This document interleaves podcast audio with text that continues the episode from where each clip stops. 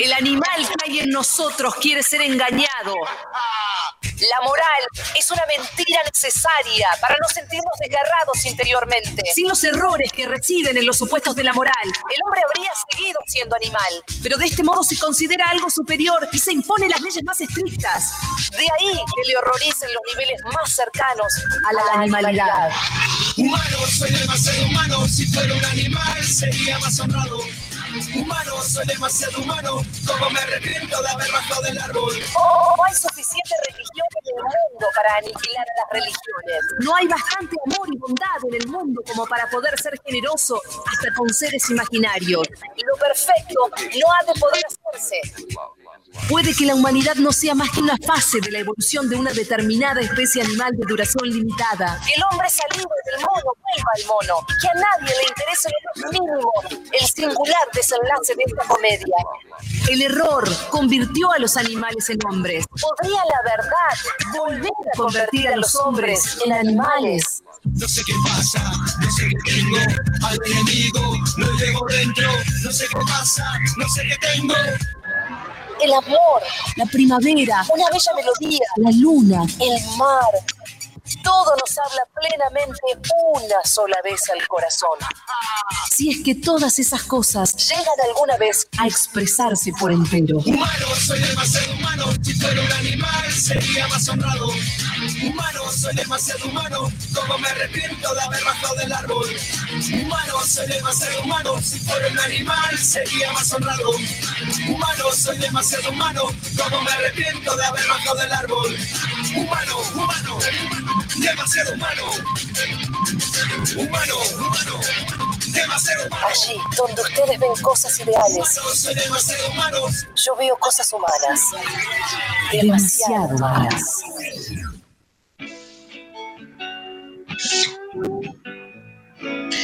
Hacía falta este, tocar este tema, María. Hola, María Stanriver. Hola, ¿cómo va? ¿A quién se le ocurrió, boludo? Oh, no sé, a vos, a Mariana Collante. No sé. ¿No hay manera de, de- de- de desarmarlo? Sí, obvio, podemos. eh, de las escaleras.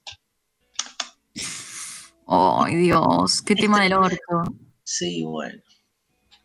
Pero aparte le estuve dando vuelta y vuelta y no, no, no. Quise hacer como una inversión, ¿viste? Como que en realidad, in- inversión no de invertir plata, de, Ah, de invertirlo, ¿no? Como que en realidad es mejor el desamor que el amor. Empecé a hacerme como una paja lingüística, como que en realidad, digamos, este, cuando amás igual la pasás como el orto, entonces cuando te desenamorás o se te desenamoran, en realidad este, terminás como enganchado con algo que ya no está, cuando en realidad cuando estás con alguien, crees que estás con alguien, pero no estás con alguien, ¿entendés? sí, entiendo, pero bueno. Pero no, no, no me salió. Pero, pero no, o sea, siempre es un garrón. Bueno, oyentes, amigos, amigas, amigues, el tema de hoy es el desamor, que aparte tiene ese des del orto, ese prefijo, que coloca la cuestión en otro lado, ¿no? Porque no se trata de... Ah, es 25 de mayo hoy, Maru. Es verdad que podemos hacer, trazar algún lineamiento, lineamiento entre 25 de mayo y desamor. Y sí, siempre podemos chamullar. El desamor con los españoles, en realidad te van a decir, no, el desamor con Napoleón, que fue el que invadió España.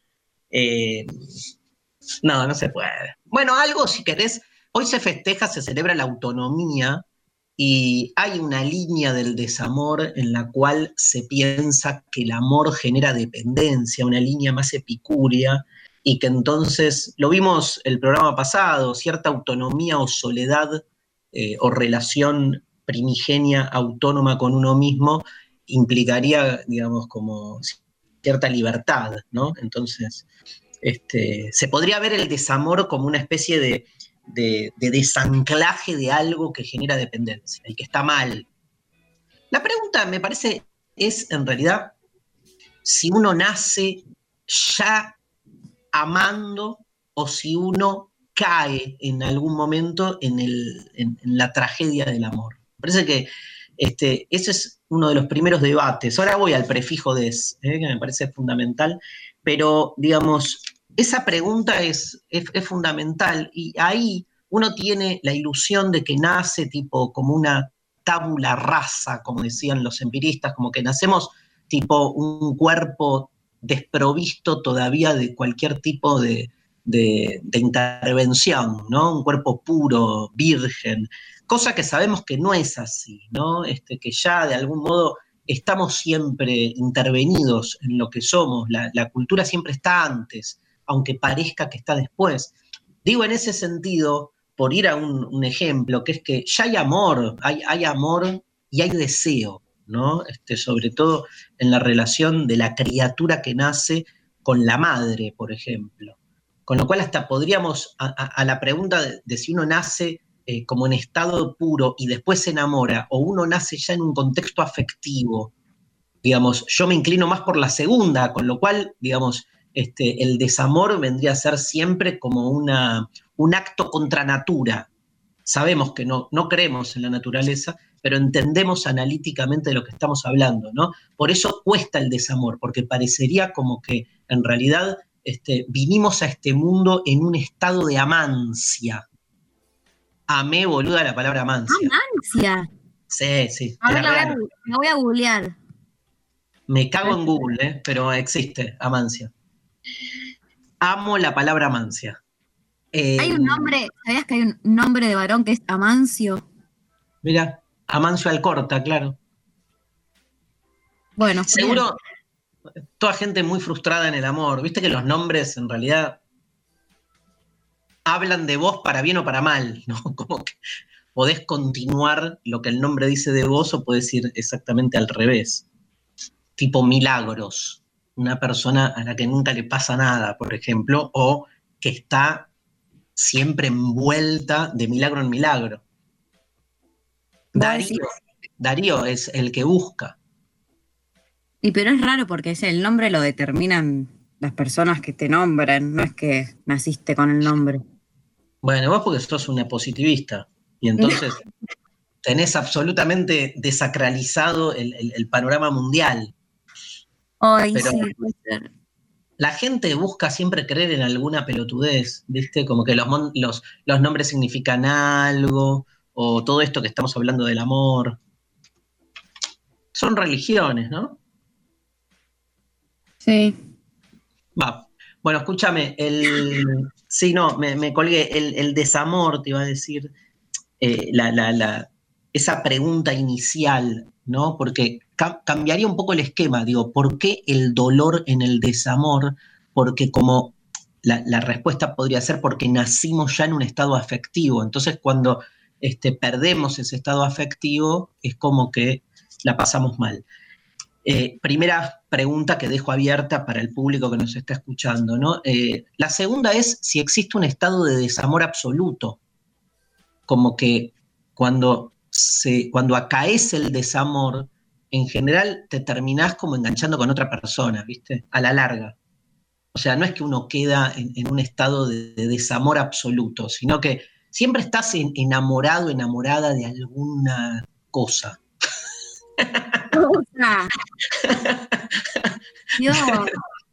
De alguna persona barra cosa. No, bueno, pero si lo pensás así como lo estoy diciendo, es como que cosificás eh, lo, lo, amado. Entonces, por eso qué cosa. ¿Qué? Bastante feo. Todo es feo. todo lo que se diga sobre el amor es feo. No entiendo cómo todavía la gente cree que el, tema del amor es un tema que tenga que ver con lo bello, cuando en realidad tiene que ver con el dolor, tiene que ver con la angustia, este, tiene que ver con lo inevitable, o sea, son con la fatalidad.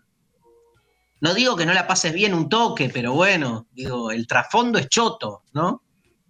Muy. El amor es como un, destello de felicidad sobre un trasfondo de tragedia eh, eterna. Bueno, nada. La segunda pregunta es esa, entonces. ¿Existe el desamor absoluto o siempre.? Porque viste que en general este, incluso la gente que queda sola después, se enamora de algo, de alguien. No es que este, el, desamor como estadio último de llegada me parece imposible, como me parece imposible el amor como este estamento o estadio último de llegada también. Parece que son dos extremos absolutos imposibles. Nunca estás 100% enamorada plenamente y nunca estás 100% desenamorada plenamente. Sí. La, tercera cuestión es si em, es la simetría en el desamor. O sea, hay, como dos caminos, que es, uno es este, el, el que el desamorado y otro es el que no me sale la palabra, el que desamora. O sea, para decirlo en criollo, está el dejado y el que deja. Sí. el que se desenamora y el desenamorado. No vamos a entrar en la discusión si amor y enamoramiento es lo mismo, vamos a tomarlo como sinónimos por ahora hasta que se nos arme algún quilombo filosófico, pero en, principio hay una relación asimétrica que es muy parecida a aquella que Platón plantea en el banquete entre el amante y el amado. Que después hay roles, ¿viste? Que, son roles que pueden ir cambiando, mutando, pero siempre hay como esa, esa, esa asimetría. O sea, es muy difícil que dos personas se desamoren mutuamente. Siempre hay un... Eso es cierto, siempre hay un boludo que queda mal, ¿viste? Queda... No, y tampoco, eh, tampoco es siempre el, el que deja al otro el desamorado. El desamorado es el dejado. Ok, no, entonces reformulo. Digo, no, no, siempre el, porque que no siempre que toma la decisión eh, es quien deja de amar. ¿Entiendes? Y, o sea, vos decís que hay gente que toma la decisión de romper una pareja sin estar desamorada la persona. Claro. ¿Y por qué romperías la pareja? Porque el otro no te ama. Ah, el otro no te ama y es un tarado que no corta, digamos. sigue, con vos, sigue con vos porque tenés plata, por ejemplo. O porque... No, bueno. no, hace falta que sea plata el, el motivo. Puede ser que nada, no sabe manejar un vínculo. ¿Cómo se maneja un vínculo? ¿Con cambios tipo primera, segunda? Con joystick. tipo el de la Play. Maru, quiero ya una Play del amor, ya. sería divino. Mucho tiene que haber, tiene que haber tipo como historia de un matrimonio, esa película que este, no, no me animé a ver todavía. Digamos, pero como que vaya como que que sea así como una... Claro, lo que pasa es que siempre es una competencia la Play, con lo cual llevarías como el amor al lugar donde no debería nunca terminar llegando, que es... No, no, uno, solo tiene que tener un joystick, el otro no. bueno, y, y déjame... No, también hay un tema de, de, o sea, siempre pensamos el desamor, obviamente, en, esta relación asimétrica, eh, pero también es difícil encontrar un estado de, simultaneidad en el amor, o sea, nunca uno está amando al otro como el otro lo ama a uno, no hay reciprocidad.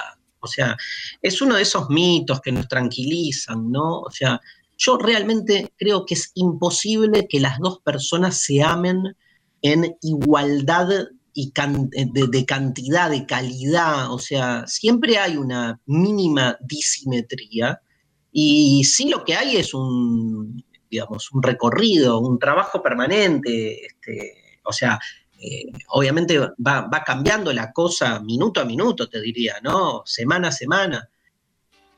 Lo mismo pasa con el desamor.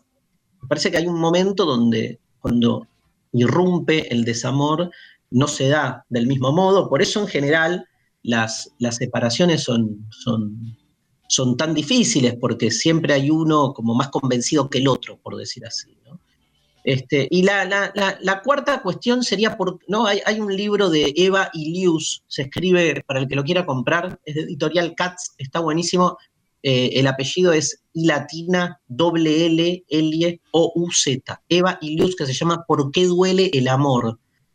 Este, temazo para mí, ¿no? Entender por qué duele el amor, porque se nos presentó siempre históricamente como todo lo contrario. O sea, no solo vamos a desarticular la idea de amor y belleza, como dijimos al principio del programa, sino ahora la idea de amor y, bienestar, ¿no? Por eso la relación con el dolor me parece mucho más afín sobre todo aquellos que entendemos al amor mucho más ligado al deseo y por lo tanto al deseo como estructura de la falta, porque el deseo nunca se planifica. Por eso te decía al principio del programa, Maru, que en realidad si el amor de algún modo está asociado al dolor, entonces ¿a qué mierda está asociado el desamor? No necesariamente tiene que estar asociado, ¿qué sería? ¿El dolor del dolor?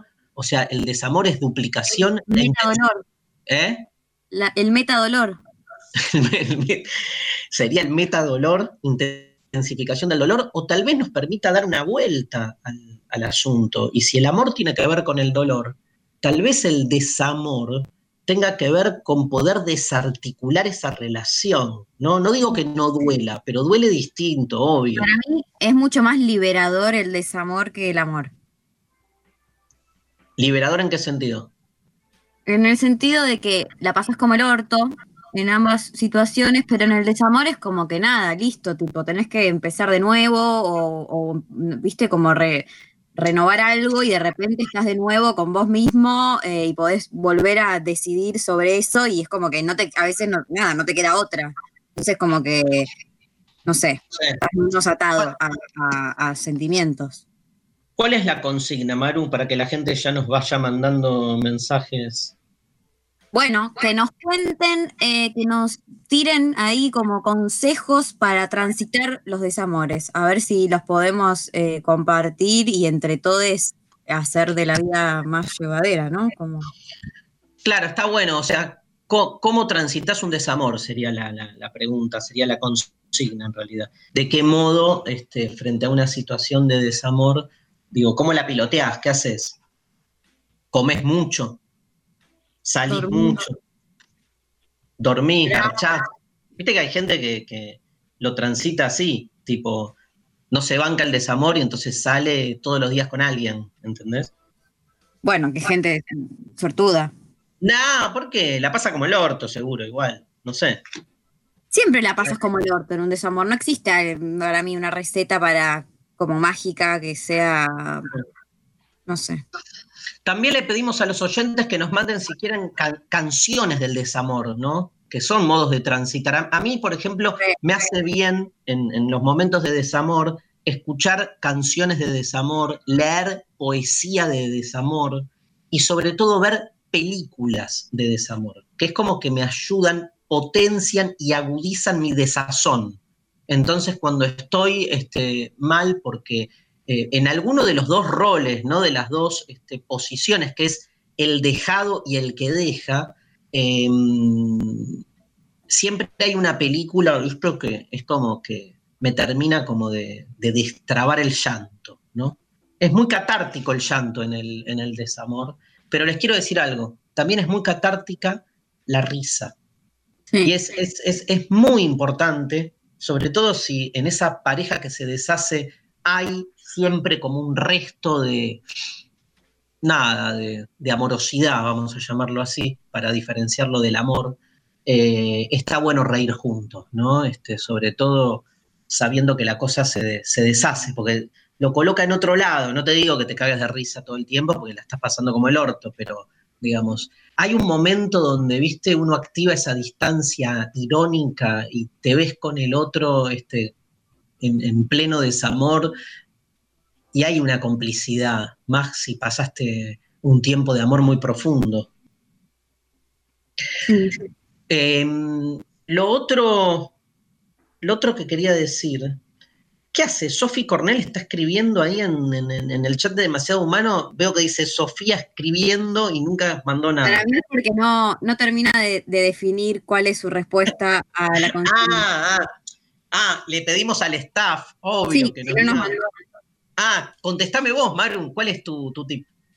Mi tip es como eh, poco, o sea, no está chequeado de que esté bueno.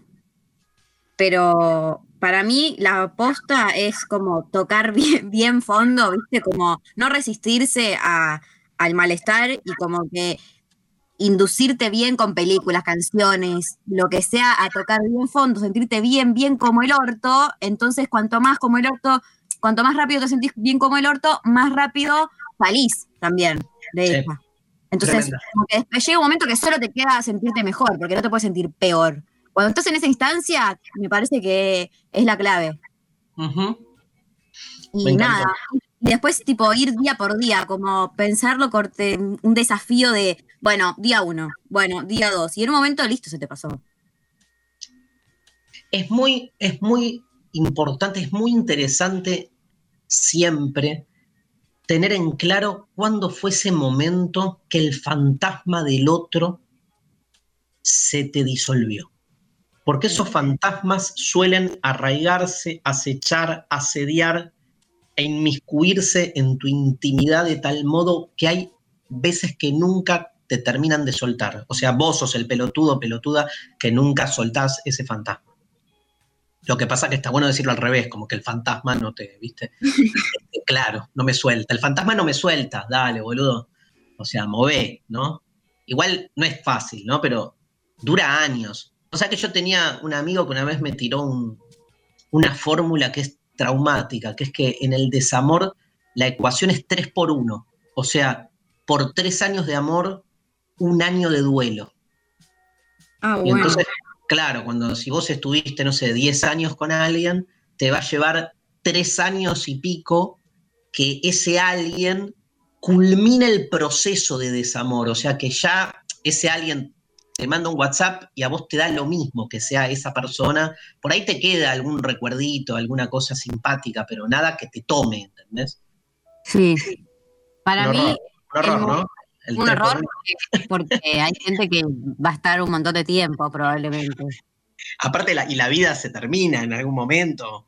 Ni hablar la, la, la vitalidad erótica. O sea, olvídate. Eh, no, pensaba como qué lindo que es el momento en el que pasó el tiempo necesario como para que uno supere a la otra persona, se olvide y un día, viste, te aparece como la imagen o el recuerdo de algo de, por algún estímulo externo y decís, ay, hace un montón no había pensado en esta persona y ahí te das cuenta que no te produce dolor pensar en esa persona, ese es el mejor día de tu vida. Ahí te sentís tipo Rocky, tipo gané la batalla, boludo, claro, tal cual. Bueno, igual creo... ¿Qué? ¿Qué? No, el staff está tirando. Ah, yo creo igual, Maru, que nunca.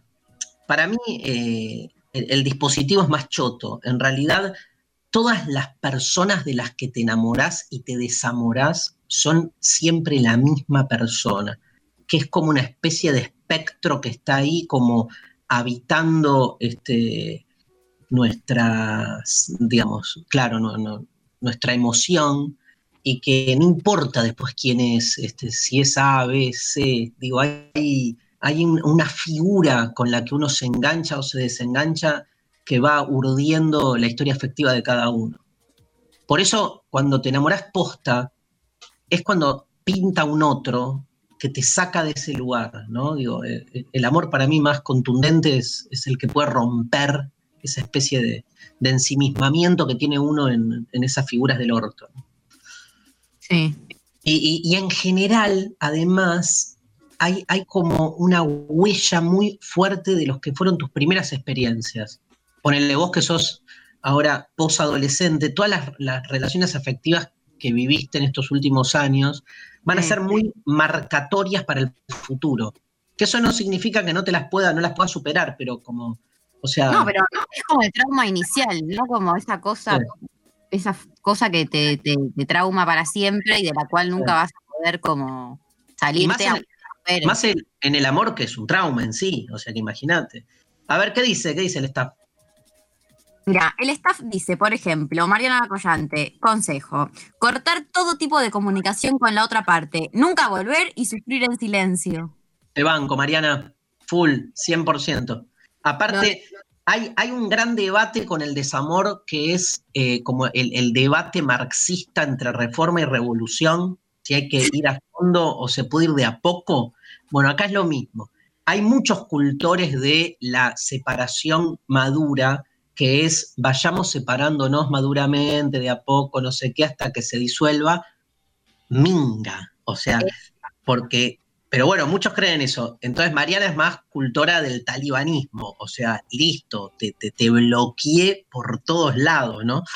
Sí, no, y me parece importante eh, para quienes eh, somos parte de esta filosofía más tajante, eh, que hoy en día además con todo lo que son las redes sociales es bastante una verga, porque tenés al otro, tenés al otro en ahí, boludo, todo el tiempo, como la posibilidad de acceder al otro y a lo que está haciendo en, todo el tiempo, todos los días, y es como que a mí me, yo soy como posta, recomiendo mucho eh, bloquearlo o, no sé, silenciarlo para poder existe esa posibilidad.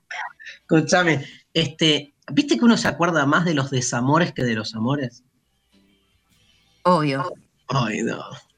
Ah, ¿Te acordás más de los que te dejan que de los que dejas? Sí, igual es, una gran pregunta, digamos, porque todo, todo parece indicar que es más difícil ser dejado que ser el dejador, y más o menos, ¿no? Mm, puede ser. No sé, no sé. A veces pienso que cuando se dice esto que acabo de decir yo es como una excusa típica del que deja para, claro, la típica. Mira, yo estoy sufriendo tanto como vos. Mentira. O sea, si no, no me dejarías, ¿no? Es como... Sí, bueno, pues, eh, es, odio la simetría. Para mí tendría que ser como, viste, habría que encontrar ahí una manera, no sé, le diría a Dios, che, Dios, si nos vas a crear de nuevo, o sea, sé un poco más, no sé, como ecuánime, ¿entendés? Con esta verga del amor y del desamor. Haz un huevo a Dios.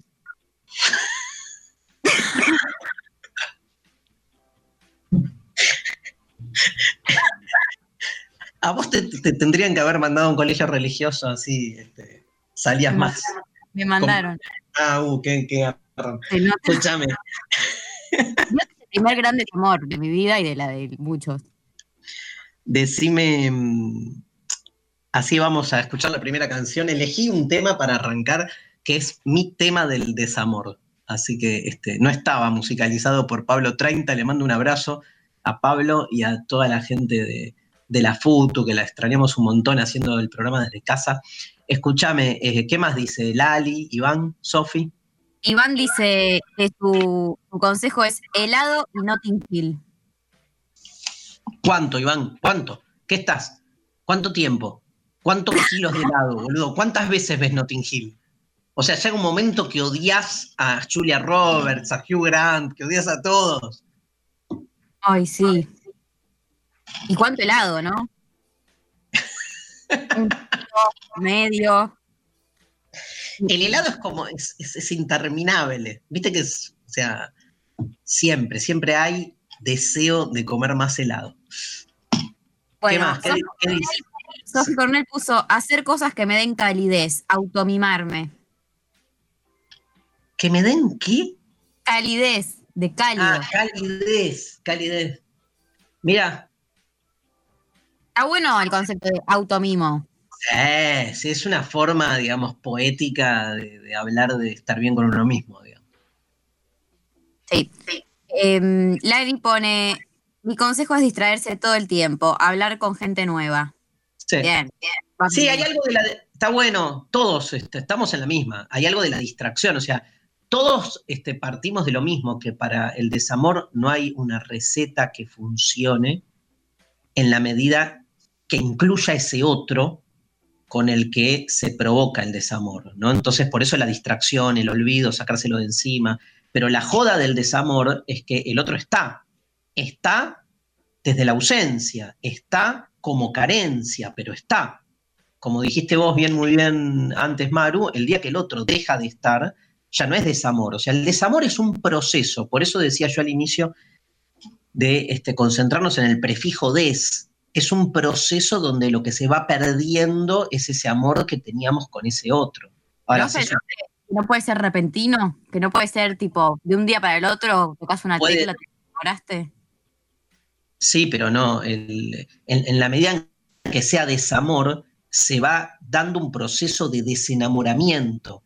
el día que ya no te queda nada con el otro, no es desamor, es nada, es indiferencia. Es, claro, e, el desamor supone todavía un vínculo, porque es como este, un recorrido que vas haciendo, es como una agonía lenta.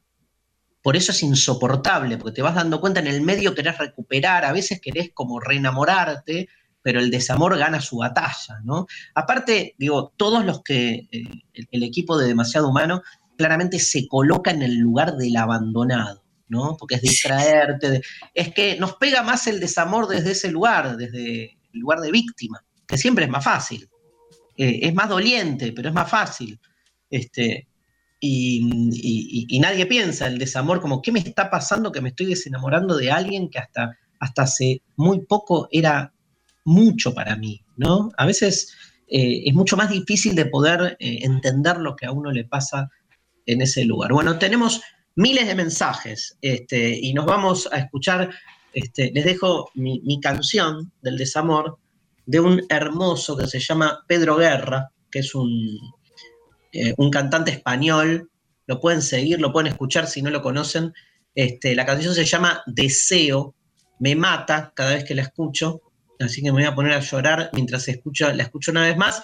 Me encanta el, este, mm, me encanta el, ¿cómo es? El estribillo que dice, y con las luces del alba, antes que tú te despiertes, se hará ceniza el deseo, me marcharé para siempre, y cuando todo se acabe y se hagan polvo las hadas, no habré sabido por qué me he vuelto loco por nada.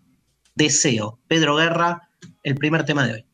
Em, no, estaba pensando también en, le quiero dar una vuelta a la cosa, que es los, los compañeros del desamor. Viste que de repente, digamos, por ejemplo, yo me acuerdo, ahí empiezan las cosas biográficas, que son las más difíciles, ¿viste? Pero yo me acuerdo de un amigo que este, a los dos nos pasó que ambos tuvimos una situación parecida, fuimos como, digamos así, cortados. Me encanta el verbo cortar, tipo, me cortó, ¿viste? Me encanta, me parece mucho más pendejo y al mismo tiempo mucho más expresivo de la sensación de que me amputaron, boludo, porque la sensación del desamor cuando te dejan es de amputación, es de mutilación. a, mí, me gusta más eh, separar, pero está bien. Sí, lo que pasa es que separar es o sea, con tres años de terapia, boluda, tipo que crees que todavía sos un ser este, entero que puede sobrevivir. Bueno, cortar también necesita terapia, porque, bueno, no importa. No, está bien, pero es como que eh, tenés razón, porque es como el, corte externo, decís vos, pero yo lo vivo más como un corte interno, ¿entendés? Como me, me mutiló. Pero me acuerdo de un amigo que a, los dos nos había pasado lo mismo, como que, este, y entonces nos íbamos como juntos, me acuerdo, a andar en bicicleta, que era una manera como de, pero nos íbamos tipo en bicicleta, ponele desde, no sé, desde Villa Urquiza hasta Herli, ¿entendés? O sea, nos íbamos todo el día, claro, y era como una manera de, de todo lo que ustedes dijeron, distraerse, pero y, hablábamos los dos de nuestro propio padecimiento. También pasa mucho, hay vínculos amorosos que se provocan en situaciones así, donde este, no, fue el caso mío con mi amigo, pero sí hay casos de, como de parejas que se arman por compartir el desamor, tipo, a vos te dejaron, se, está bueno, y al otro lo dejaron, y entonces terminas armando una pareja de dejados, que van, garchan, viste, tipo, se aman un toque, pero en el fondo están los dos como compartiendo todo el tiempo el, desastre que están viviendo y la, sensación de soledad, ¿no? Y, de nuevo, de, mutilación. Este, una amiga, escritora, una genia, que se llama este, Leila Zucari, em, me hizo conocer a una escritora que se llama Cristina Peri Rossi, que para mí es este, una poeta uruguaya, ¿no? que para mí es este, la, poesía, estaba buscando para el programa de hoy cuál era la poesía como más, este, no sé, expresiva, que mejor interpreta eh, el sentido del desamor. Y, y, me quedo con Cristina Peri Rossi. Búsquenla, creo que la leímos en algún programa, en algún otro programa, incluso este año, pero les quiero leer un par de poemas como para flagelarnos juntos. Escucha este, María. La pasión. Mm. Este es el más conocido de, Cristina Peri Rossi. Salimos del amor como de una catástrofe aérea. Habíamos perdido la ropa, los papeles. A mí me faltaba un diente y a ti la noción del tiempo. Era un año largo como un siglo o un siglo corto como un día. Por los muebles, por la casa, despojos rotos. Vasos, fotos, libros deshojados. Éramos los sobrevivientes de un derrumbe, de un volcán, de las aguas arrebatadas, y nos despedimos con la vaga sensación de haber sobrevivido, aunque no sabíamos para qué. Uf. Tremendo, ¿no? Tremendo, tremendo. Mira este. Eh, tengo uno peor. Ah, voy a ver. No quisiera que lloviera, te lo juro, que lloviera en esta ciudad sin ti y escuchar los ruidos del agua al bajar y pensar que allí donde estás viviendo, sin mí, llueve sobre la misma ciudad. Quizá tengas el cabello mojado, el teléfono a mano, que no usas para llamarme, para decirme esta noche te amo, me inundan los recuerdos de ti. Discúlpame, la literatura me mató. Terrible. Tengo uno peor. La noche en que nos conocimos, yo empecé a perder. Esta es la clave de todo, Maru. La noche en que nos conocimos, yo empecé a perder. Ay, sí, qué triste. La cerilla explotó y me quemó los dedos. Manché mi blusa con el vino. Olvidé por completo el nombre del mes y del día tanta turbación solo podía ser la prueba de un deseo muy grande, tan grande que ni tú misma lo podías satisfacer. Me estoy angustiando. Bueno, tranca. Léeme mensaje de los oyentes que probablemente sean más divertidos, más pum para arriba. No, la verdad que no, pero hay un montón. Eh, me están respondiendo nuestra consigna. Eh, por ejemplo, eh, y Lita dice, un clavo no saca otro clavo, pero te distrae. Y tiene mucha... Obvio. Eh, después, eh, Ana dice, la despedida de Fito, el tema de desamor. Sí, tremendo tema. Escritora pone, estoy pasando mis textos de los últimos tres años a la compu y me doy cuenta que el 80% son de desamor. Ya casi llego al libro. Si no se da el amor, que se dé el libro. Me encanta, me encanta esos, esas catarsis, esos sublimantes, están genial. Javier Aguirre dice en Twitter, leer y escribir, también alguna borrachera, creo que funcionan como catarsis aunque siempre fallan. Saludos desde Corrientes, soy hincha fanático del otoño, un otonista de la primera hora porque loser y otonista se nace. Vamos. Vas Dale. Uno, uno y uno, vamos. Dale, Pablo dice, el amor es una obsesión barra adicción. Cuando te dejan empezás a sufrir el síndrome de abstinencia y lo intentás suplantar con otras sensaciones que buscan aliviar la carencia, pero el tiempo es lo que cura. Está claro que el tiempo es lo que cura, salvo que a lo largo del tiempo uno vaya sublimando y desplazando eso que nunca termina de sacarse de encima en otras figuras, ¿no? Y entonces quedas encadenado este, hasta la muerte. Atreverse a hacer cosas que nunca hiciste, dice Nat en Twitter. Está bueno eso, es como, este, en, general cuando el, desamor lo lleva muchas veces a uno a, ciertas transgresiones o, digamos, o riesgos que si no uno no tomaría, ¿no? Total. Puka dice, mi consejo es, cuando se está en pareja, nunca dejar nuestra vida de lado, porque si no, cuando se cae el amor, se cae todo una vez solos, aferrarnos a eso, sino construir eso. Está bueno. Me encanta, me encanta. Flor dice, consejos no tengo, pero lo que les puedo garantizar es que no existe peor desamor que lo que el otro llama amistad. Oh, terrible. Ay, ay, ay.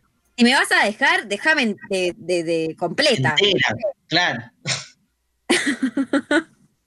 o sea, no me, no me hagas padecer, además, que saber que querés todavía tener un vínculo, porque eso es lo peor, porque no te están diciendo, no te quiero para nada, no te quiero ver más. Es eh, tipo, te quiero seguir viendo porque me caes bien. Bueno, chupámela entonces. Este, este es para vos, Maru.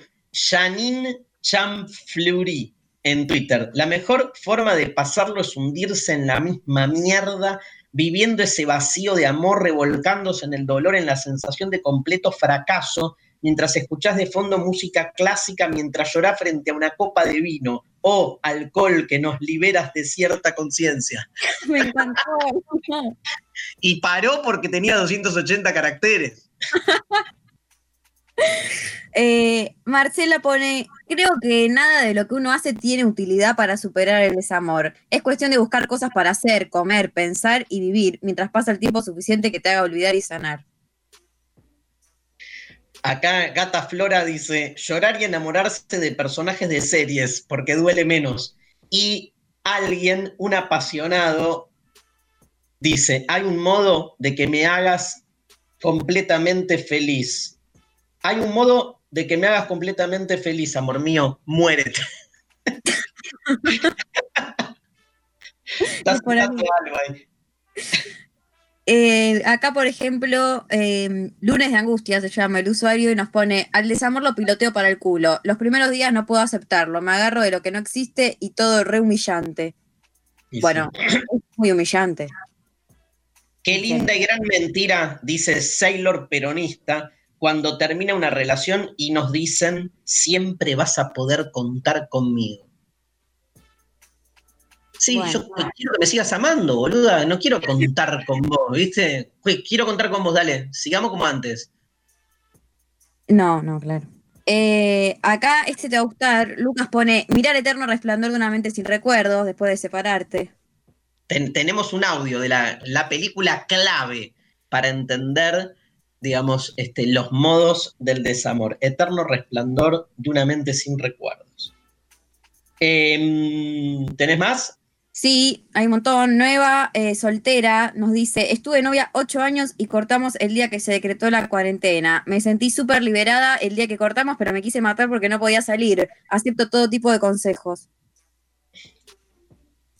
Acá te, doy los consejos que dice Julie Delby. Dice, sublimar, escribir, pintar, tallar, crear, romper, hacer y deshacer. Bien. Acá Laura eh, de Rosario también da consejos como emborracharse y salir, escribir poemas, canciones, escuchar canciones que pongan en palabras lo que sentís y en mayúsculas pone no tapar el agujero con otras personas. Nunca es buena idea para mí. Bueno, no sé. Sí, lo único que hacemos es eso, es tapar agujeros con otras personas.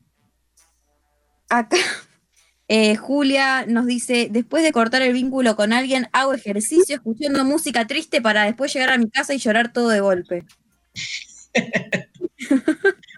Acá Noé Pañagua dice, no luchar contra, dejarse ir en el sentimiento, ya sea este rabia al comienzo, bajón o perdón en el medio y luego aceptación al final. Nada, el tiempo, siempre el tiempo. Sí, el tema es que te morís en algún momento porque es, como una especie de desamor repetitivo, o sea, cuando no zafás, para mí hay que, hay algo que le estamos pifiando en el modelo, en el dispositivo, o sea, este, porque en realidad te curás, pero entraste a otro vínculo y repetís el esquema, ¿viste?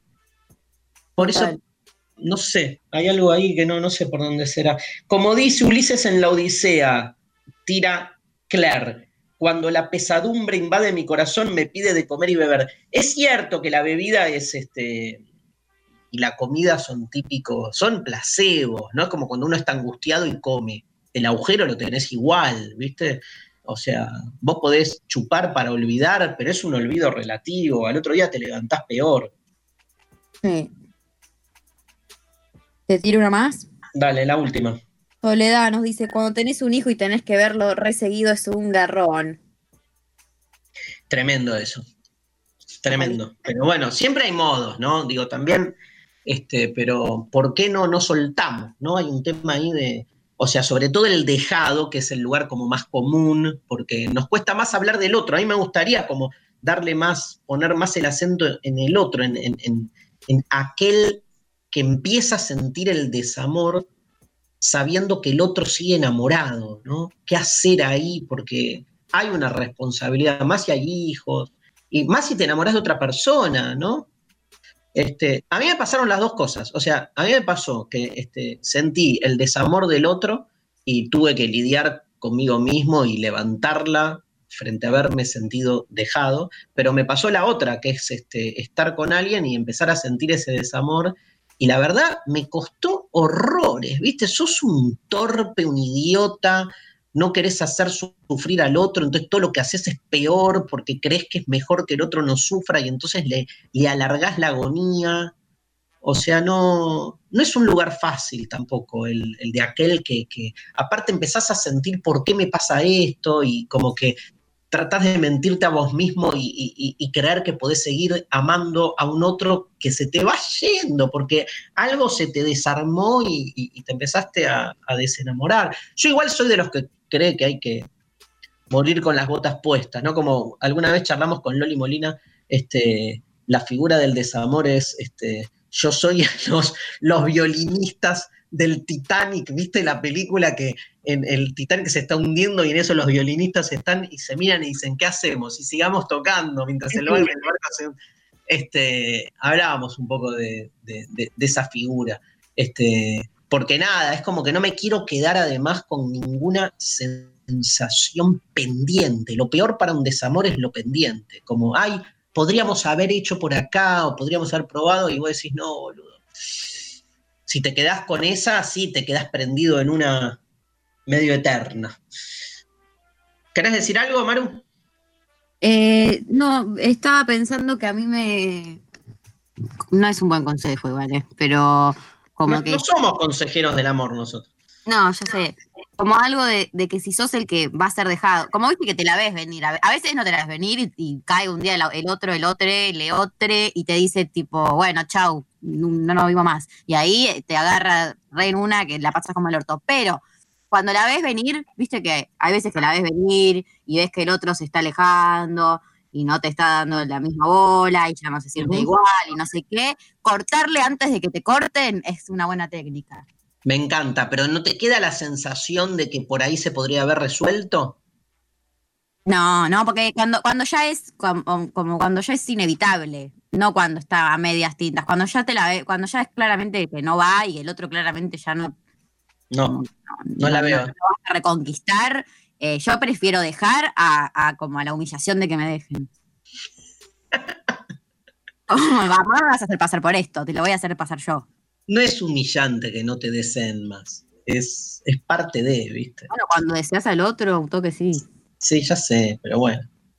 Eh, si no es creerte rey, reina, ¿viste? Es como, es como, ¿viste? Este, un aplazo tenés que tener en la carrera. Un desamor. sí, bueno, si no, ¿no? No estás de acuerdo con eso. Bueno, vamos a escuchar, vamos a, escuchar a, a Pedro Mairal. Pedro Mairal, escritor, poeta, gran escritor. Pedro, yo me acuerdo cuando leí, ni bien escribió Una noche con Sabrina Love, este, que fue el libro que lo, sacó a la fama, digamos, este, El año del desierto, Salvatierra, La Uruguaya, eh, un grosso y una manera de pensar también fascinante. Lo escuchamos a Pedro, ¿qué nos dice sobre el desamor?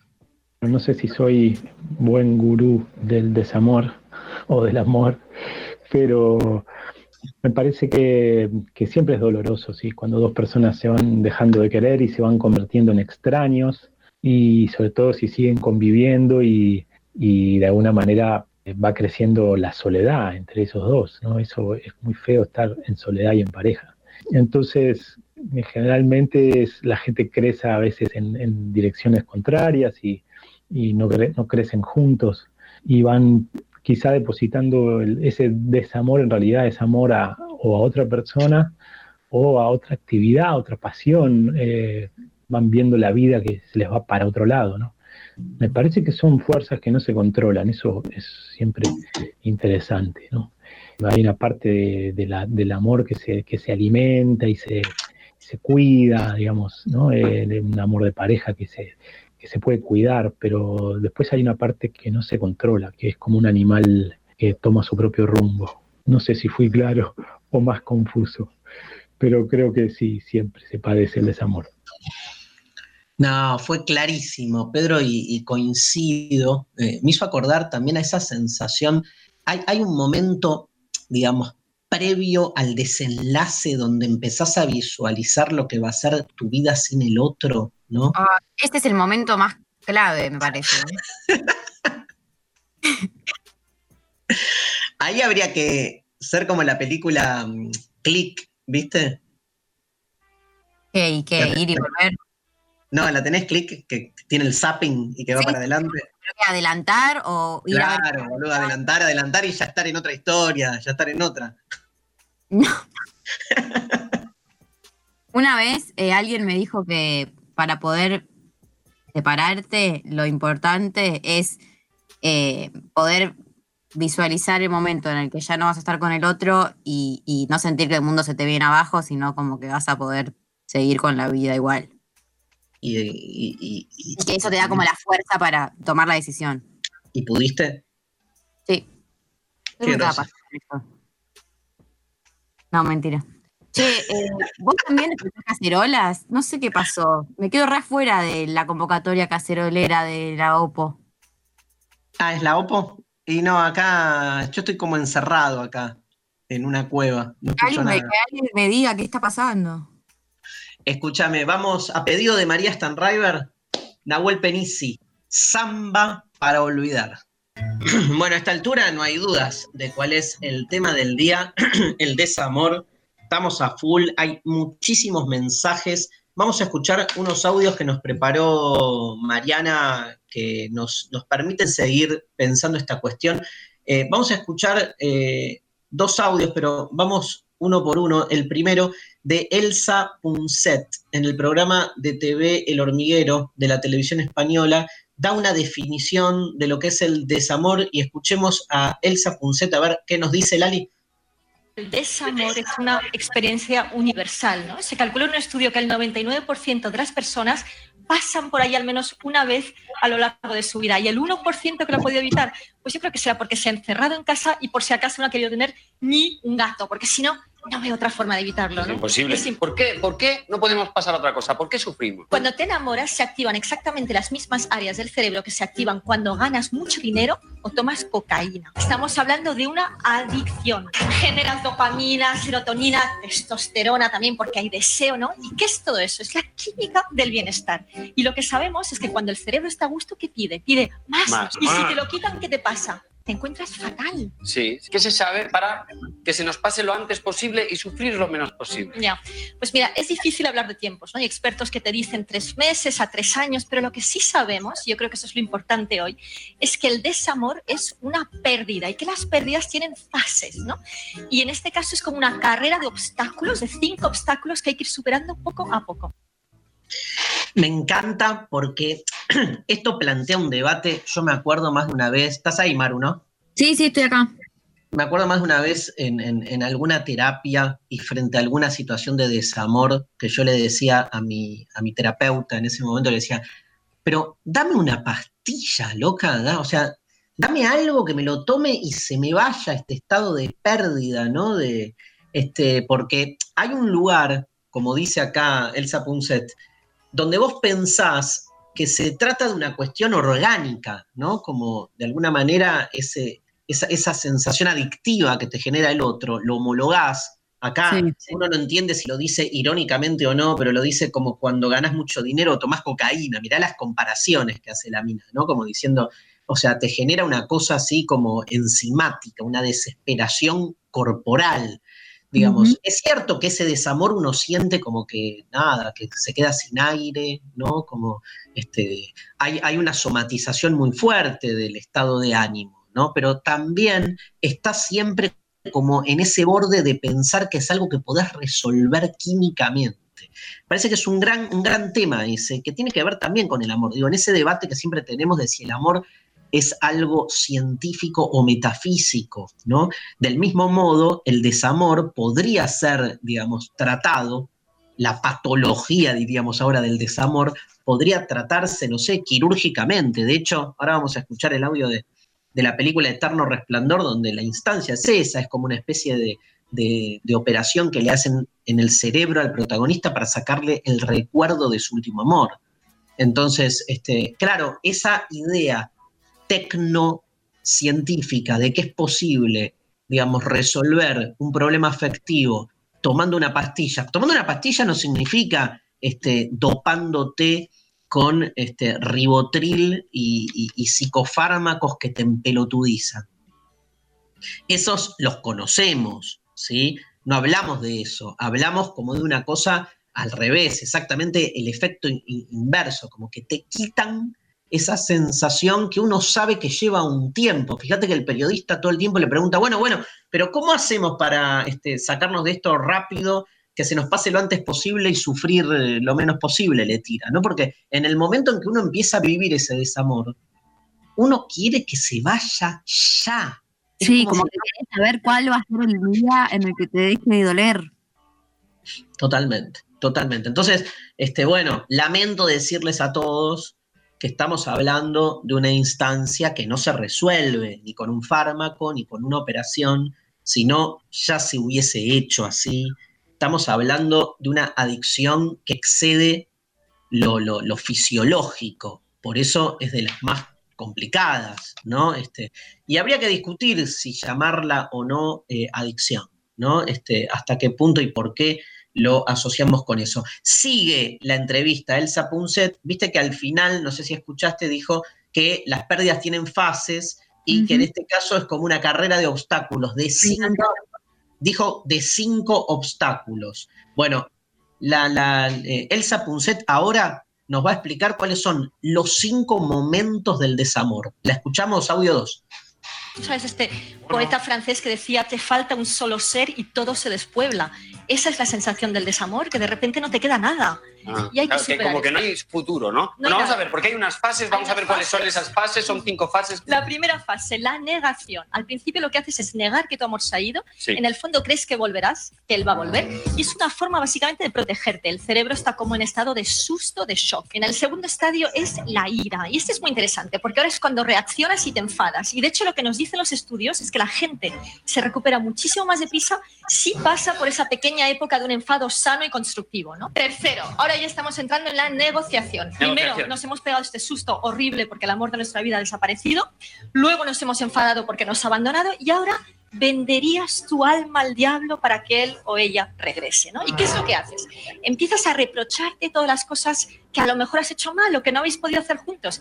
Hay mucha angustia aquí, ¿verdad? La cuarta fase es un poco tremenda porque es la tristeza. Y la tristeza básicamente es la sensación de soledad.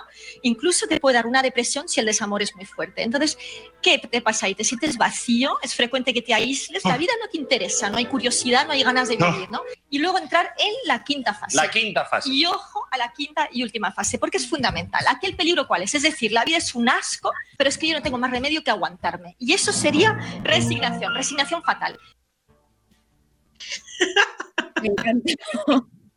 ¿Entendés que aparte uno está esperando que el quinto paso, esto es muy Mariana, Mariana, o sea, no vale, Mariana, seguro que hay algún otro personaje que está diciendo o está, digamos, haciendo una entrevista y diciendo cómo se sale del desamor, pero Mariana no puede consigo misma y entonces nos tira esto, que es de un escepticismo radicalizado, porque el, final, el quinto paso es la resignación fatal, ¿entendés? O sea, ¿cómo termina ahí? La vida es un asco, no tengo más remedio que aguantármela y bueno, resignarme. O sea, repitamos los pasos que están buenos. Primero, Primero, la negación. Eh, la negación.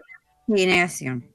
No, no crees que esto, o sea, crees que, la cosa se puede recuperar rápido, crees que es, como un veranito que le pasó al otro, ¿entendés? Como, eh, después cuando te das cuenta que no, ya la negación se transforma en eh, enojo o ira. Esto me parece clave, pero no porque lo dice ella, en general, como que me hizo acordar a muchas como consejos que di yo a amigues y que también me han dado, de decirles, viste, como ¿No te das cuenta que tenés que enojarte con la persona como que fue un choto, una chota, un chote con vos? Como que hay algo de que en el momento que podés hacer ese paso y saltar, estar triste porque te mandaron a la mierda, a enojarte con el otro, eh, para mí eso es eh, clave para poder avanzar, porque si no, nada, o sea, si, no odias un toque a la otra persona por, e, por lo que te hizo, no lo superas más. ¿Pero qué te hizo? No, te dejó. Y bueno, pero que no te hizo nada, boluda. O sea, se desenamoró. Bueno, no. Ya sé, es un garrón, pero yo prefiero, o sea, yo de última prefiero el, desamor absoluto al, desamor paja. El desamor paja es, claro, el desamor paja es, este, me desenamoré de vos, pero, pero no tanto, porque hay días que siento que estoy de, El peor es ese. Eso parece. Eh, eh, no, iba a decir algo horrible. decilo, decilo. Decilo. No, no, o sea, merece lo peor esa persona. Merece lo peor. Y sí, pero porque tampoco uno piensa. ¿Qué? No, que es muy egoísta. Bueno, pero el otro no está pensando, al otro le pasa eso en serio, no es que te está manipulando. Bueno, que no te pase, o sea, decidite. No, bueno, está, está. Eh, sintiéndome como el orto, esperando a que vos te decidas si, te si me amás o no, y en el mientras tanto, el otro que no hay, con, no hay consideración con el otro, o sea, bueno, por ahí, por ahí me estoy contradiciendo igual, Maru, ¿eh? pero por ahí hay, hay, que encontrar, nada, hay que asumir que el amor es siempre esa especie como de oscilación que nunca se resuelve, como que lo normal es que te ame y no te ame al mismo tiempo. Bueno, anda a terapia entonces. Y aprende a convivir con eso. Yo creo que en toda pareja siempre los dos se están dejando. Siempre está ese potencial estado de disolución.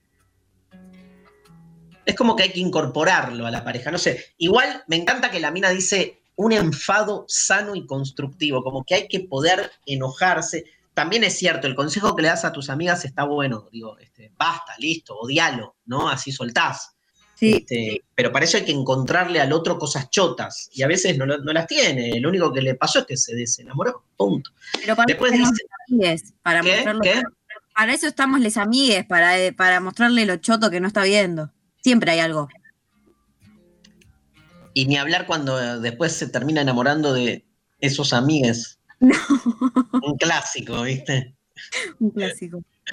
Después viene la negociación, el, punto 3, que tiene que haber negociación además con uno, como diciendo, no, sí, yo me equivoqué, hice todo mal, como que entonces haces como una retracción con vos misma para ver si el otro te da bola y el otro ya está en otra. Sí, ya se fue, está dándose vacaciones con la nueva pareja. Obvio. Y entonces este, ya viene la cuarta etapa, que es la peor, que es la tristeza, que acá es donde dice, te puede llegar incluso a depresión, vacuidad, vacío, no hay ganas de vivir. Y uno está esperando, bueno, ¿cómo salís de ahí? No, nada, quinto paso, la resignación. Yo estaba esperando que diga la aceptación o alguna palabra más sola. Lo escuchamos a Gabriel Rolón, a ver si nos tira una mejor en Perros de la Calle, este, hablando del desamor. El duelo no es que perdiste algo, el duelo es que conservás algo. Quiero decir, todo lo que nosotros amamos tiene, tiene una existencia doble, afuera y adentro. Es decir, la persona que vos querés existe afuera, pero tiene una existencia dentro tuyo después de tanto tiempo. Vive en tu recuerdo, en tu imaginación, en tus olores, en todas partes. Entonces, el duelo es ese espacio que transcurre entre una muerte y otra. Entre la muerte afuera y que vos podés matar adentro a esa persona, te la sacar de encima. Bueno, ese es el punto. Por eso duele tanto. Por eso uno se aferra y dice, no, pero yo la voy a llamar, pero le voy a escribir de nuevo. Pero yo le hay un amigo que me va a hacer la gamba y le va a decir, che, no, no, uno intenta por todas maneras recuperar afuera lo que tiene vivo adentro, en lugar de. Claro, pero cuando. pero si es alguien que vos querés, está bien dejarlo vivo adentro pero no con esa fuerza. No quiere decir olvidarla para siempre, pero quiere decir que te visite el recuerdo. Yo puedo decir, bueno, a partir de ahora mato el recuerdo de esa persona o simplemente sucede, porque no sé si yo puedo elegir lo que pasa por dentro mío. No, pero puedes trabajar para que ocurra. Quiero decir, si vos, suponete, pongámonos en un, en un caso como, como el de, este del desamor, si vos llegas a tu casa y te pones a leer los mails viejos que te mandaba cuando te claro, quería, en la tristeza no. Bueno, por eso, porque eso todo el tiempo te lo refuerza más. Lo banco mal a Rolón en esta, ¿eh? Sí.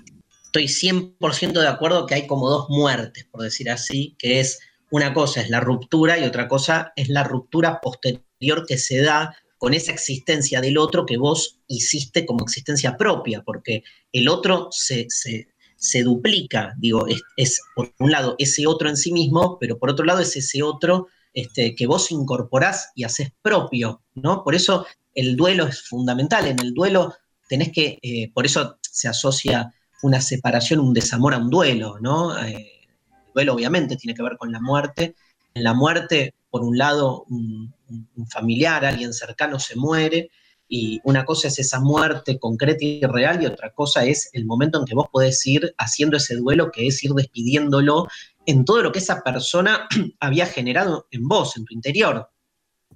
Porque eh, esa persona deja huellas, que, huellas con las cuales vos construís tu propia este, identidad, tu propio estado de ánimo cotidiano. Con el desamor pasa lo mismo, es lo que decíamos antes. Este, eh, una cosa es que la otra persona te deje y otra cosa es que vos empieces a darte cuenta que ya no sé, te moves para un lado y no está el otro, que antes estabas acostumbrada, o que ya no te llega ese mensaje por WhatsApp, ¿no? Digo, hay, hay, que dolar, o sea, hacer el duelo este, con ese eh, extraño que has interiorizado de algún modo. Y, y, eh, Andy, me gusta lo que le dice, porque le tira, bueno, pero a veces vos te aferrás a ese otro, como que de algún modo, esa es la diferencia que Freud en un texto famoso hace entre duelo y melancolía, cuando vos te aferrás al otro y lo dejás viviendo adentro tuyo, que no es el otro, sino es la huella del otro en vos, eh, y, no lo querés soltar, entrás como en una especie de, así como de, estado de melancolía, que es el peor estado, porque es como quedarte enganchado o enganchado con alguien que ya no está. Y, y, ese alguien en realidad ni siquiera es ese alguien, porque además con lo que te enganchás del otro, casi nunca es lo que el otro era, sino que lo idealizás, ¿no? Es como que exagerás lo positivo del otro y por eso no lo soltás. Y entras, te sumís en un estado de melancolía eterna y te morís, boludo. O sea, este, enganchado ahí con un fantasma. Ah. Un horror, ¿no? Sí. Bueno, este, tranqui, vamos a, vamos a escuchar un poco de música, así nos calmamos un poco. ¿Me ayudas, Lali, con un poco de music? Salimos de acá este, escuchando a Julieta B. Demasiado humano. Demasiado humano. Artefacto filosófico. Se nos va el programa, Maru. ¿eh? Acá estoy leyendo unos mensajes tremendos. Este, me meto en tu tema, ¿no? Pero acá dice Saavedra, los últimos que mandó Sofi. Yo me, me desamoré, me separé, estuvimos en un gris horrible, el otro quiso tapar el dolor con otra, la cagó más. Hoy estamos juntos de nuevo, enamorados otra vez. Con el tiempo pasa el dolor y cambia el sentir.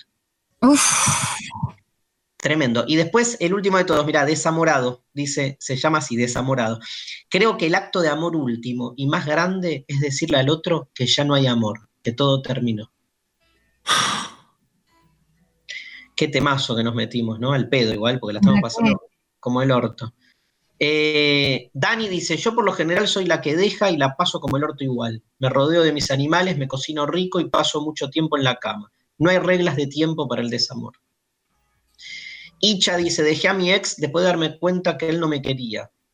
O no bajo el concepto que yo tenía del amor. Fue difícil, pero más difícil fue darme cuenta.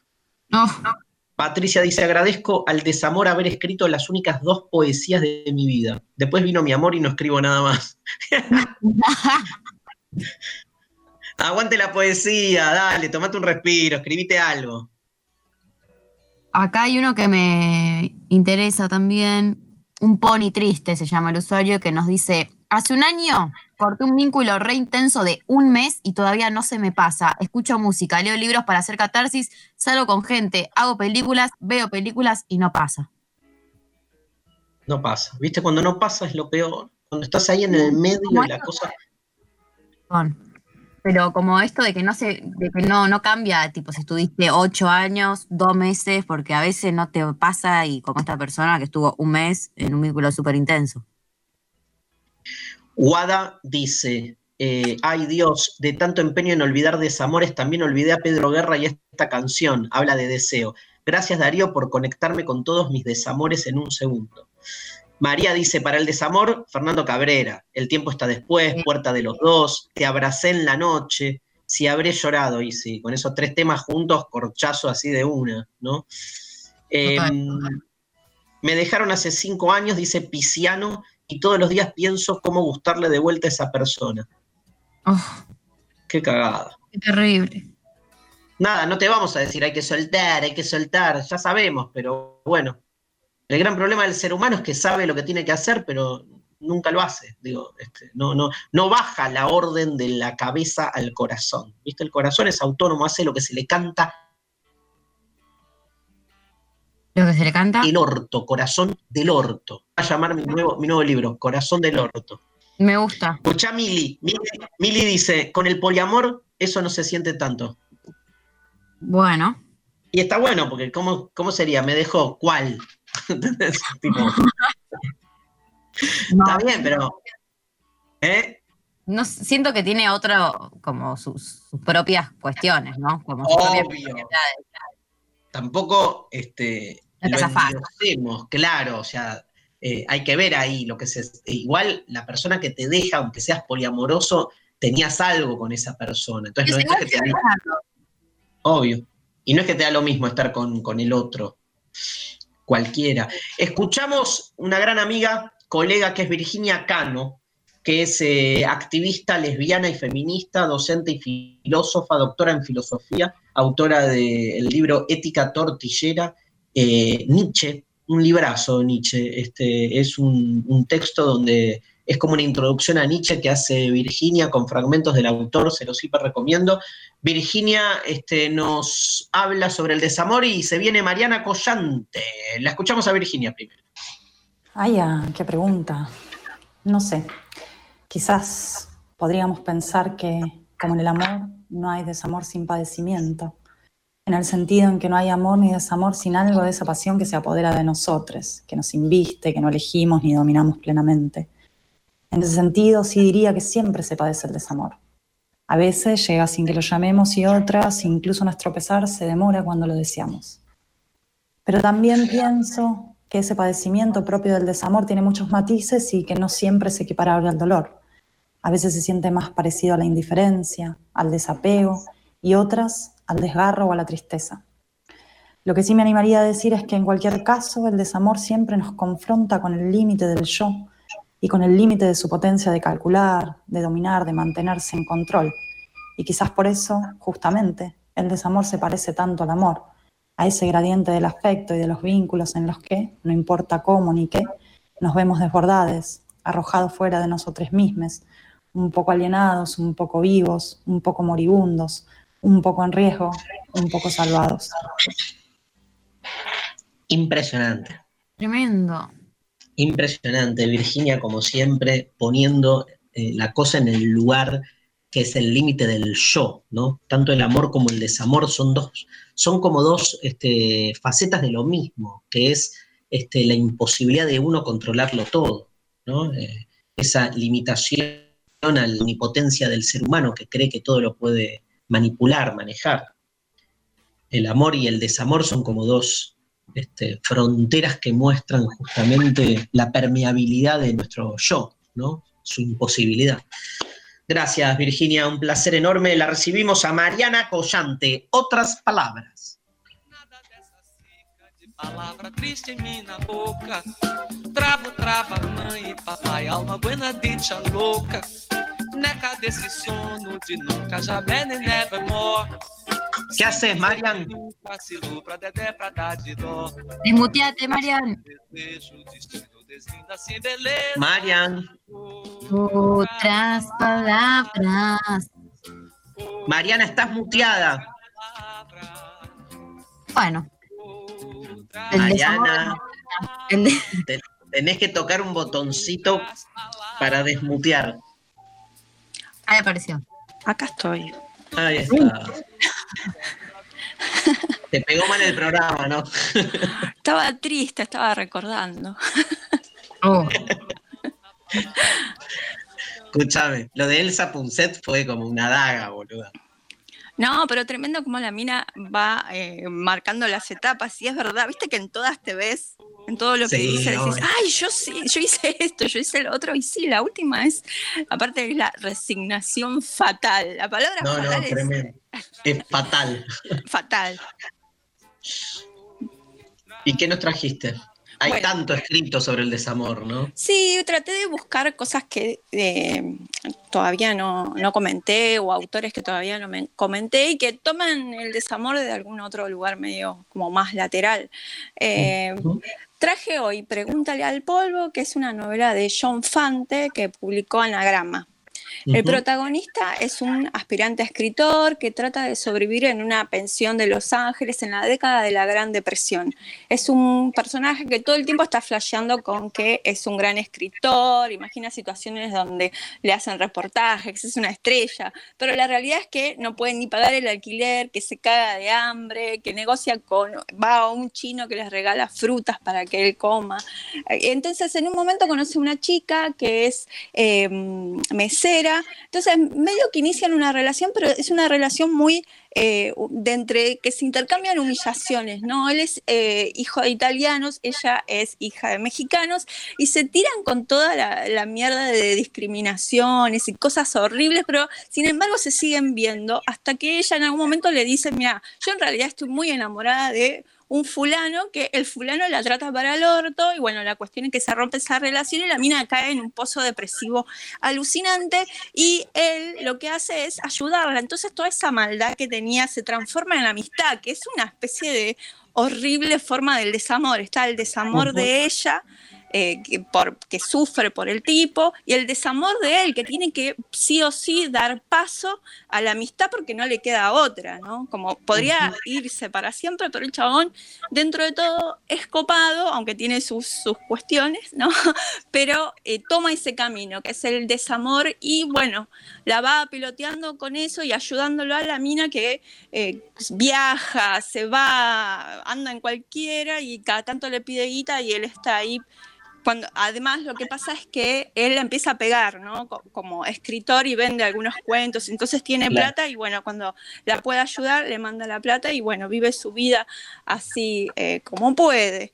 Eh, es muy interesante John Fante porque es el, inspirador, pero total de Bukowski. John ah, Fante... Eh, murió y no fue conocido, fue guionista en Estados Unidos, pero nunca fue realmente reconocido hasta que Bukowski dijo, bueno, yo la verdad que me inspiré en este tipo y para mí fue muy importante. Y si vos ves cómo escribe John Fante y cómo escribe Bukowski, decís, bueno, te inspiraste un montón, pero mucho, mucho. ¿Cómo se escribe el apellido? Fante, como, como es hijo de italianos, es Fante, como Fanta, pero Fante.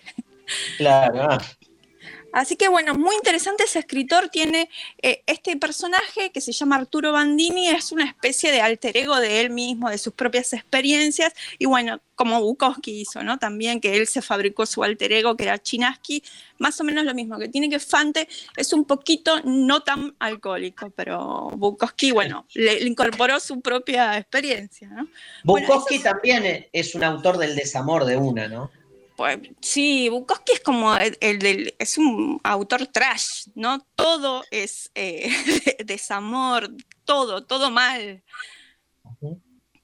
Eh, bueno, les traje otro libro. Lean a Bukowski, lean a John Fante. Son personas que son de otra época en el sentido de Bukowski es muy eh, machista, ¿no? Todo el tema de género, digamos, ahí ni nos pongamos a analizar porque nos morimos, no, no lo podríamos ni leer.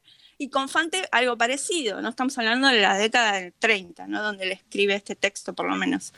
Bueno, y traje otro escritor que es eh, Francis Scott Fitzgerald, eh, que es de la misma época que Fante, ¿no? Uno que la pegó mucho, como Fitzgerald, y otro que no la pegó nada, como Fante. Eh, Ediciones Godot publicó Flaperas y Filósofos, que es un un libro que reúne ocho relatos de los primeros cuando él tenía 25 años. Y hay uno de los textos que a mí me interesó mucho que se llama Cabeza y Hombros y cuenta la historia de una joven promesa de la filosofía, ¿no? una especie de genio que a los 17 años se lo disputaban las universidades más prestigiosas para que el tipo estudie ahí y que sea investigador. Entonces, él en algún momento eh, está como súper fascinado con ese futuro, pero se enamora de una chica y abandona todo se casa, toma un trabajo como administrativo, luego después se fascina por la gimnasia y empieza a hacer como em, eh, gimnasia, gimnasia acrobática, lo contratan para hacer espectáculos, o sea que, digamos, toda la parte de, académica, esa la abandona totalmente y no lee más, no, no escribe más. Pero la chica, su, su mujer, vamos a decir así, sí escribe, ella es em, eh, bailarina en un teatro y se le ocurre empezar a escribir algunas em, cositas así muy cursis, ¿no? E, e, ellos lo, lo, ponen así como cosas muy melosas y la pega un montón y se hace famosa. Entonces él como que todo ese sacrificio que había puesto en la relación, obvio que se empieza a sentir como dolido, de por yo dejé todo, toda mi carrera académica, qué sé yo, y esta mina la repega con una boludez. ese es más o menos el razonamiento, pero el cuento se corta ahí, ¿no? En donde comienza a intuirse el desamor. El, yo hago todo por vos, pero ya no. Ahí termina y uno puede quedarse pensando todo lo que quiere. Che, qué bueno. Nunca leí nada de Scott Fitzgerald. No, a mí me encanta. Bueno, es el, típico escritor norteamericano que eh, tiene esa tradición de escribir cosas muy cotidianas, muy sencillas, pero a la vez súper profundas, porque este libro, por ejemplo, son ocho relatos y tienen muy mezclada todo el contexto, ¿no? ¿Qué pasaba en Estados Unidos en ese momento? Cómo era la cultura popular. Y está buena la, edición que hizo Godot porque tiene como un montón de explicaciones, ¿no? Cuando nombran una canción, ponen abajo quién era, qué sé yo. O sea que tenés como... Está sacando unos libros muy buenos, ediciones Godot. No, para mí, sí, son buenísimos. Los, toda la, colección que tienen es alucinante. Bueno, y entonces eh, lean a Scott Fitzgerald porque fue uno de los grandes escritores norteamericanos, vivió 44 años se murió, hizo grandes obras, pero bueno, en fin, la vida es así. Gracias, Mariana, un placer enorme. Un beso. La escuchamos, la escuchamos Lali a Flora Alcorta, ¿sí? Nuestra amiga Flora Alcorta, este, autora, guionista, trabaja en el eh, programa Tarde para Nada de Radio Con Voz y de acá en más en Radio Metro. La escuchamos a Flora y venimos el desamor, bueno, se padece no solo por la pérdida de un amor o porque se apagó ese sentimiento de una parte de las dos, sino por el plan de frustrado, ¿no? Por la frustración que genera que ese proyecto que había, esa idea, esa idealización, se pincha como un globo. Y ahí sí, hay como una sensación de, de sazón, de soledad, que que te sentís como parado en el medio de un desierto sin saber a dónde ir siempre la misma sensación, ¿no? De, de todes, que es, qué fuerte, la del desierto, la del desbarrancamiento también. Eh, como que de alguna manera, esto que te decía al principio del programa, ¿no, Maru? Como que uno, parecería como que el debate si uno vino para estar con alguien o alguienes, ¿querés? O si uno vino para estar solo, porque algo de eso se juega en, en esa sensación cuando se rompe algo. Y no dejo de pensar que, uno sale de, un vínculo y, después necesariamente termina enganchado de distintos modos en otro que no deja de ser el mismo vínculo. ¿no? Hay, como una, historia de, del afecto que se sostiene y se reproduce este, más allá de quiénes son las personas. Eh, esos roles me parece lo, más importante de desarmar y, entenderlo para que el desamor no, no duela tanto. Tenés algunos anuncios, ¿no, Maru? Sí, eh, hay un par de cosas para comentarles. Eh, hablamos de la actualidad del sistema universitario argentino. Eh, a mediados del mes de mayo se realizó el plenario de rectoras y rectores número 83 del Consejo Interuniversitario Nacional de manera virtual. Esta inaudita modalidad de sesión se debió a las condiciones de público conocimiento que establecen el aislamiento social preventivo y obligatorio. El plenario emitió una declaración de respaldo a la propuesta del Gobierno Nacional de reestructuración de la deuda externa. Además, se detalla que las comisiones permanentes presentaron informes de gestión y sus planes de trabajo para el año en curso. Encontramos información sobre este y otros temas vinculados al sistema universitario nacional en las redes oficiales del CIN o en www.cin.edu.ar. Por otro lado, nos llegan noticias desde el sur del Gran Buenos Aires la Universidad Nacional de Quilmes te invita a participar de su curso de posgrado. Hasta el 3 de julio, inclusive, la Secretaría de Posgrado abre la inscripción de una amplia y diversa propuesta formativa que iniciará en septiembre de este año. Por motivos de público conocimiento, la documentación impresa para inscripción será recibida cuando la situación se normalice, ya que por el momento no se realizará atención al público de manera presencial, acompañando las medidas tomadas por las autoridades de la universidad y el gobierno nacional. El Departamento de Informes, por el momento, solo responderá a consultas por correo a informes-posgrado.unq.edu.ar a través de WhatsApp al 11 4075-2689 de lunes a viernes de 9 a 15 horas. Más información en unq.edu.ar. ¿Algo más, Maru? No, nada más. Eh, ¿Sabes que nos quedaron unos audios de Dolina que están buenísimos? Los tenés, Lali, ahí a mano. Son tres audios de Alejandro Dolina hablando sobre el desamor. Siempre tienen los dolores del amor un carácter aparentemente inaugural. Siempre nos parece que es la primera vez que lo sentimos, o en todo caso que nunca lo habíamos sentido de esa especial manera. Si una mujer es muy hermosa, por ejemplo, ¿no? Y comete con nosotros una traición, una injusticia, no estoy hablando de la traición que dice con otro, eso no es nada. Eso no es nada, no me refiero a eso. Comete un, acto de maldad insoportable. El dolor es menor que si el acto fuera perdonable. Si a mí me va a abandonar una mujer, prefiero que sea malísima, porque en ese caso muy pronto dejará de dolerme. Pero muy pronto, cuando, el grado de la traición o de la diferencia que produce lo que podríamos llamar la ruptura, en cualquier caso, ¿eh? es de un grado de estupidez, de, intolerancia, de maldad, de malevolencia, lo que usted quiera. De vulgaridad, ¿no? De vulgaridad que, que es insoportable, ya uno deja de sufrir y ya no la desea no quiere que vuelva. Pero no porque está enojado, yo jamás me enojé con nadie, le juro. Sino porque su, su pasión se apaga. La pasión ante la malevolencia y la estupidez se apaga. Estoy hablando por mí ahora, no estoy generalizando ni filosofando. Le cambio todo lo que tengo por media novia. No quiere decir que media novia porque no tengo ninguna. Quiero decir que el, el goce y la intensidad espiritual del amor, se lo estoy diciendo en serio, es superior a cualquier otra cosa. Es superior a cualquier otra cosa que me pueda llegar a pasar. Me gustan algunas cosas que me pasan y que no son amorosas. Pero se la cambio por la intensidad inigualable de conocer a alguien, de explorarlo, de, disfrutarlo, de internarse en los misterios de, de, otra alma y de sentirse querido, sentirse deseado. ¿Qué quieren? El premio Martín Fierro, ¿quiere usted? ¿Para qué lo quiere?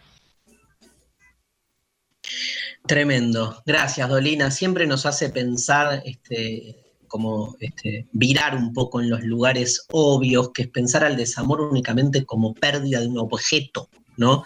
Donde ahí lo que te tenés que dar cuenta es que estás haciendo del otro o de la otra un objeto.